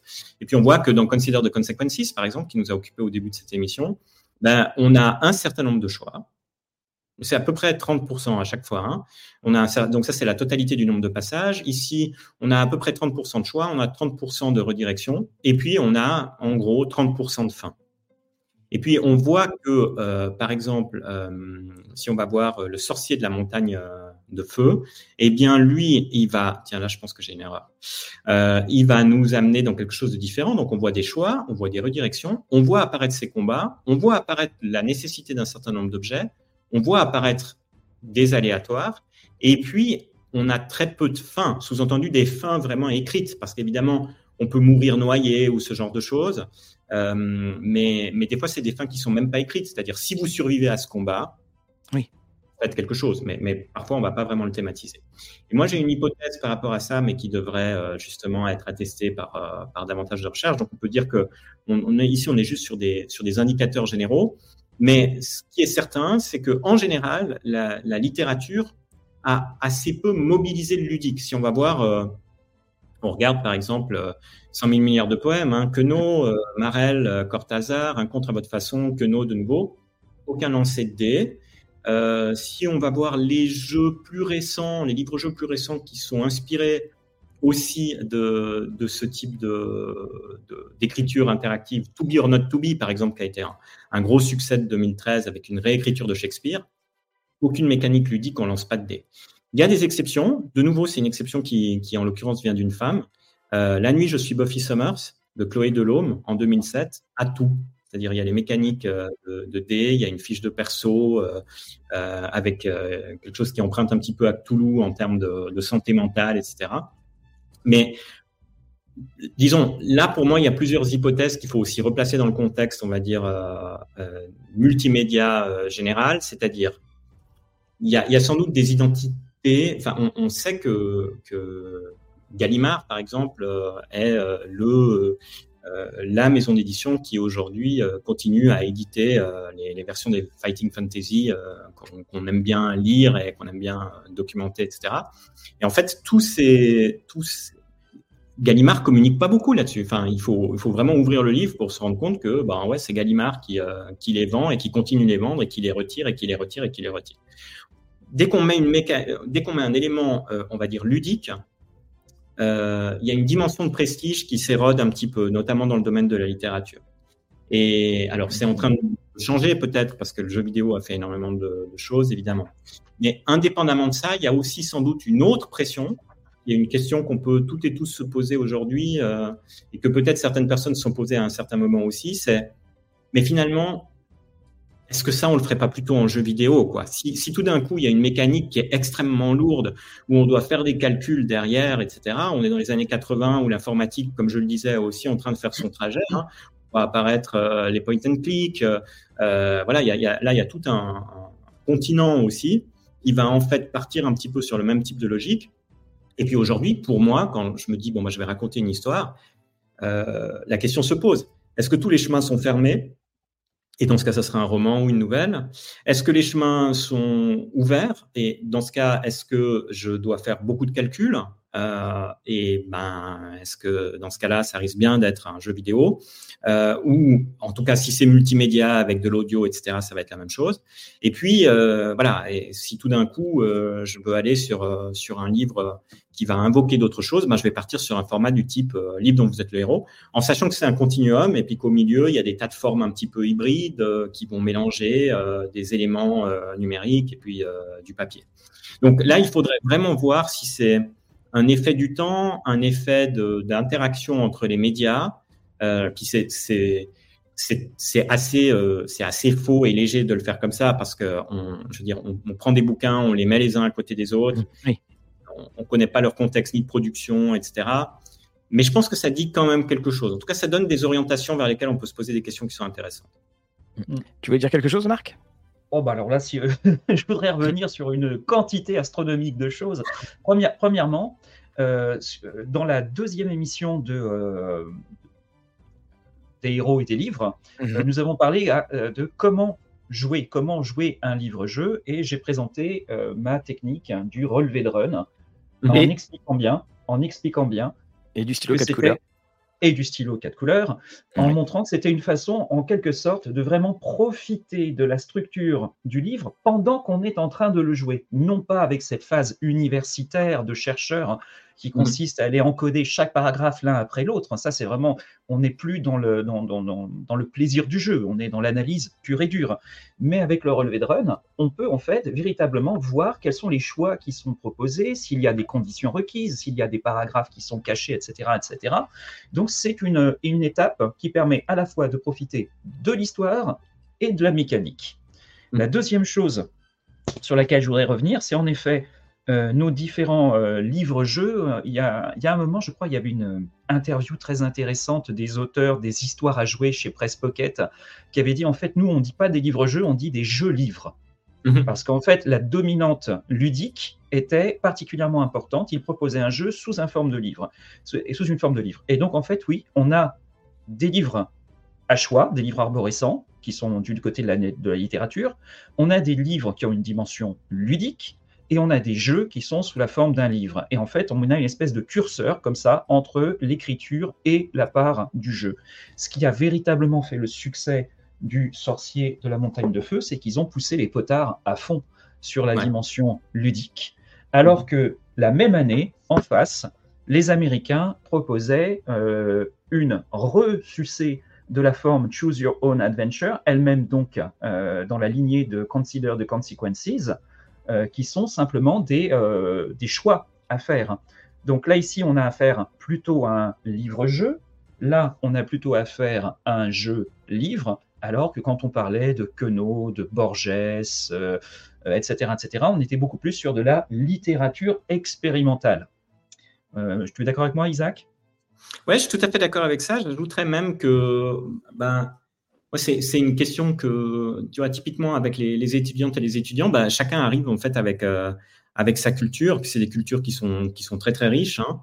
et, disons, un souhait qui est un souhait souvent assez académique, c'est de potentiellement définir assez vite le territoire. Enfin, de se dire, OK, tu sais quoi, un jeu, c'est ça. Enfin, c'est une question qui revient très souvent dans le cours de fiction interactive.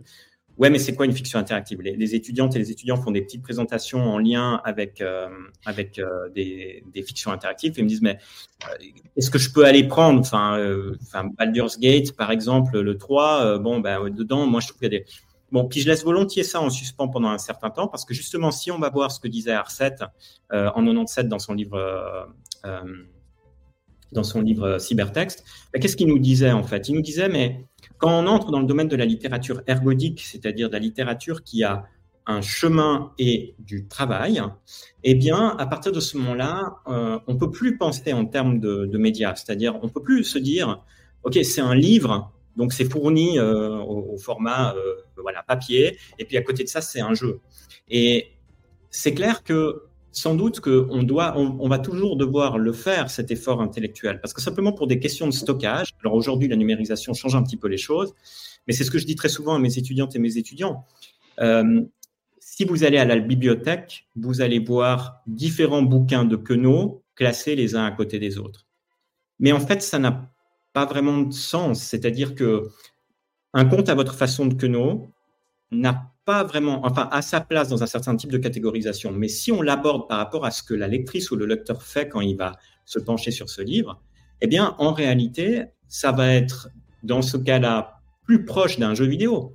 Si on devait vraiment rassembler ces objets, eh bien, on devrait dire, bon, bah, voilà, il y a ce jeu vidéo, il y a Firewatch, euh, il y a, euh, à côté de ça, il y a un compte à votre façon, etc. Et puis, sur l'autre banc, eh bien, euh, il y a Madame Bovary, et puis à côté de ça, il y a tel jeu vidéo dans lequel il y a, pour ainsi dire, aucune interaction.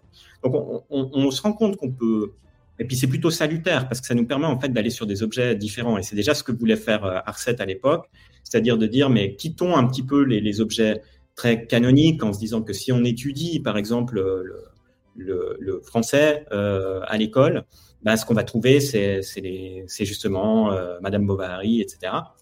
Et pourquoi pas des livres dont vous êtes le héros, finalement? Et si on n'y va pas, c'est parce que ces objets-là sont pas véritablement catégorisés dans le, dans le même ordre. Mais il faut qu'on laisse tomber ces catégories. Et c'est ce que je dis aussi. Euh, d'ailleurs, Arset, qui a continué à publier ces dernières années, évidemment, a aussi même euh, reconfiguré ce que c'est que le jeu vidéo. Puis il dit, mais le, jeu vidéo, ça, veut dire quoi le jeu vidéo? Il le dit dans un article euh, assez, euh, assez célèbre. Il dit, mais un, jeu vidéo, vous regardez un jeu comme Max Payne, il y a des séquences qui sont en, troisième personne, il y a des parties qui sont avec une introduction avec des comics. C'est quoi cette espèce d'objet qui va chercher un peu partout? Et vous regardez Firewatch, un autre, un autre jeu que j'aime beaucoup, dans le montage alterné initial qui permet d'établir euh, la backstory euh, de manière euh, très efficace sans avoir non plus beaucoup de, modélisation 3D, c'est une fiction interactive faite avec Twine. Et donc, on ne va pas dire que Firewatch est une fiction interactive, mais il y a une partie de fiction interactive qui est totalement prise de ce côté-là. Et dans sa qualité d'écriture, moi, j'aimerais que justement des, des, narratologues se penchent sur ces objets. parce que c'est peu habituel en fait d'aller sur ces objets-là, parce que Évidemment, on est formé avec certains outils, ensuite on travaille avec ces objets-là, et puis, et puis petit à petit, on se dit, c'est aussi le chemin que j'ai fait, hein, c'est le chemin qu'on a fait aussi avec les membres du Game Lab à l'Uni de c'est on s'est dit, mais pourquoi est-ce qu'il y a des objets qu'on laisse dans notre chambre et dans nos hobbies, et puis après on fait entre guillemets les choses sérieuses, alors que tout montre que c'est qu'il y a énormément de liens. Enfin, j'avais déjà découvert ça à l'époque quand quand je, je enfin, j'ai une pratique d'écriture et j'ai une pratique de codage. Hmm. J'ai des, il y a, y a, des satisfactions et il y a des pratiques d'un côté et de l'autre qui sont identiques. Quoi. Ben voilà, typiquement. Hein. Voilà. Alors, le livre dont Jean Baudrillard a le héros, donc, quel, est ce... quel est ce livre?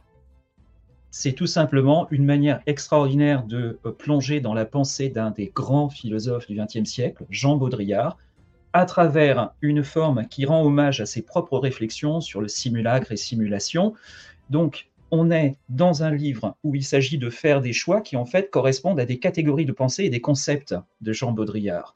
Et ce qui est extraordinaire, c'est que ce livre est fourni avec eh une visualisation. Comme quoi, la et là, ça ferme Ça ferme une boucle qui est extraordinaire. Le premier livre commence avec une visualisation visible. L'un des tout derniers sortis euh, propose une visualisation euh, non cachée. On montre le réseau parce qu'il s'agit cette fois-ci non pas d'un réseau ludique, il s'agit d'un réseau conceptuel. Mhm. Et euh, on voit ici mûrir toute l'approche qu'Isaac Panté avait développée avec son site Fiction Interactive, qui nous montre dans le même temps à quel point la pensée du réseau a été déterminante. Je pense que à partir du moment où les premiers réseaux ont été faits, euh, on a très très vite rejoint une autre théorie, théorie que les mathématiciens connaissent bien, qui est la théorie des graphes. Mhm. Et euh, cette théorie des graphes, elle est visible. je mets en partage d'écran. Est-ce que tu peux nous mettre, un s'il te plaît, un extrait donc du site d'Isaac Panté. Isaac, c'est quel livre? Ça, c'est la, créature venue du chaos. Extraordinaire. Quelle mémoire, quelle mémoire. Non, mais c'est extraordinaire comme chose.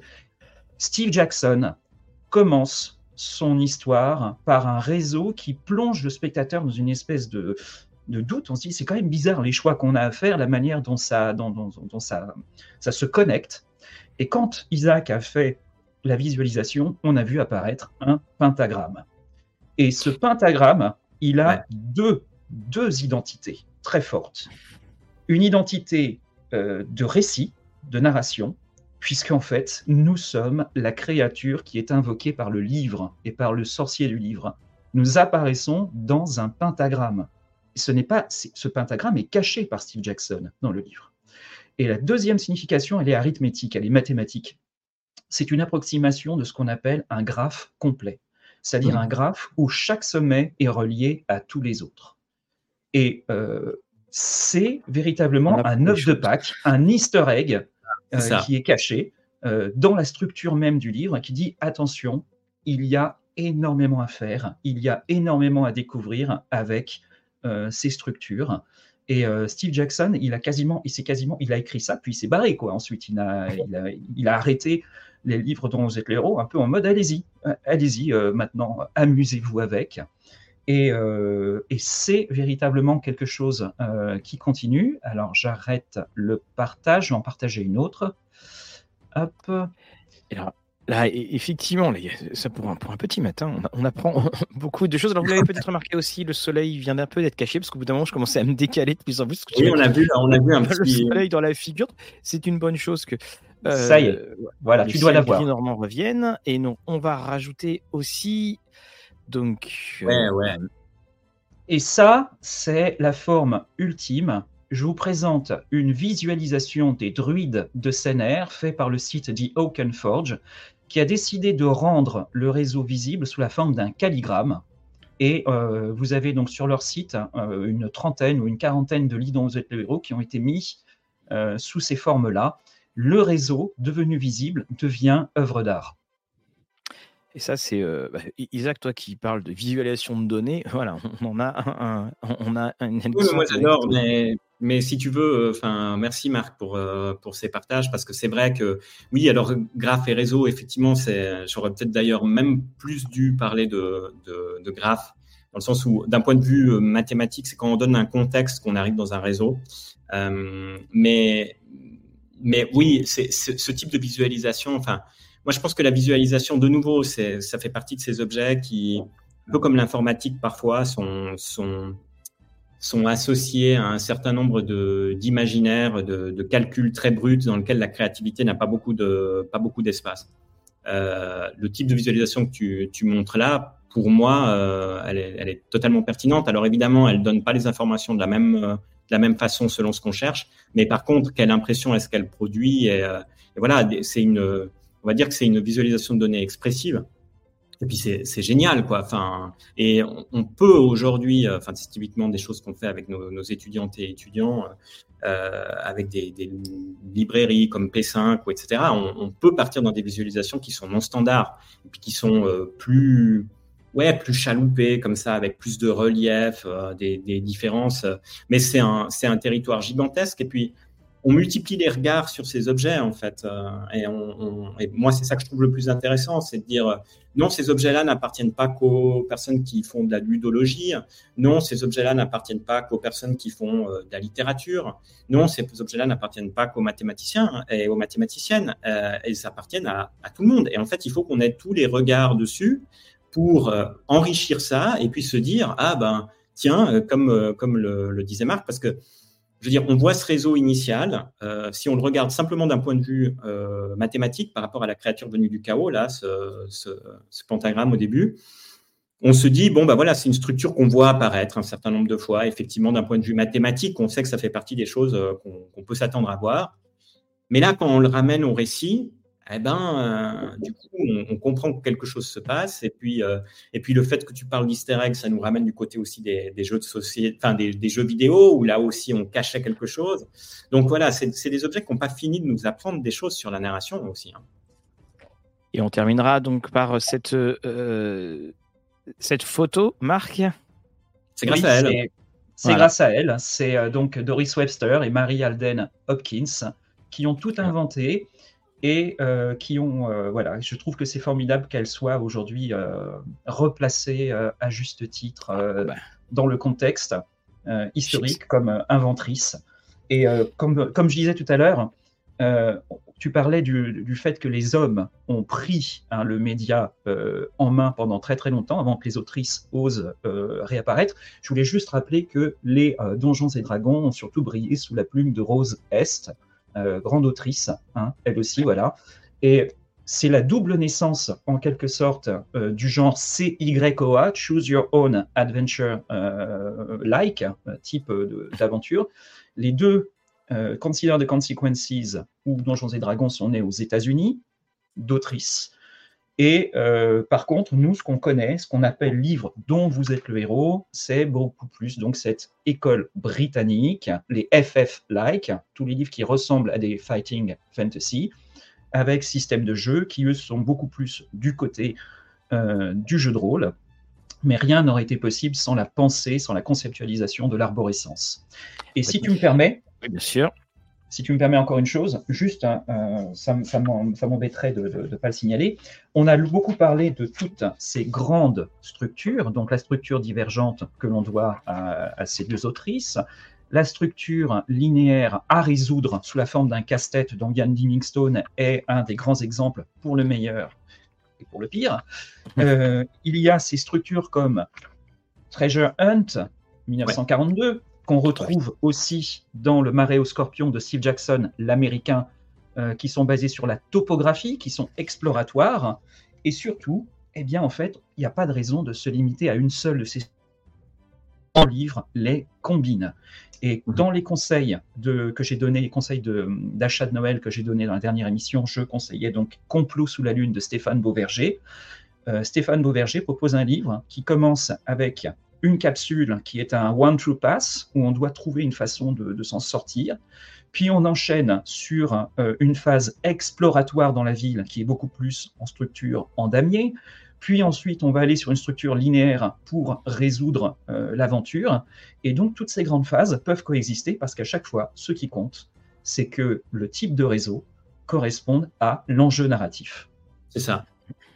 Eh ben, voilà, alors, je crois que, comme disait Shakespeare, les choses sont maintenant full circle. on est revenu du dernier paragraphe au, au, tout premier.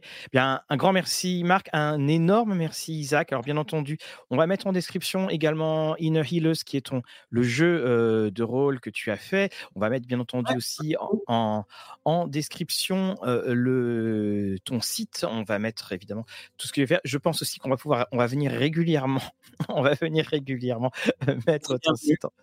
Ah, et je, souligne aussi que hum, donc là, pour l'instant, c'est un petit peu en, c'est un petit peu en, veille, mais moi, je suis parti sur des, sur des technologies qui étaient très légères aussi parce que je voulais en fait que ça soit un, un effort collaboratif, enfin dans le sens où vous voyez, le, le, savoir, il est vraiment partagé sur ces objets. Hein. On parlait de Planète euh, Libre dont vous êtes le héros. Pour moi, c'est une ressource absolument euh, incroyable. Stéphane Bouchard. Voilà, exactement. Et, très souvent, ces ressources, en fait, elles sont constituées totalement en dehors du monde académique.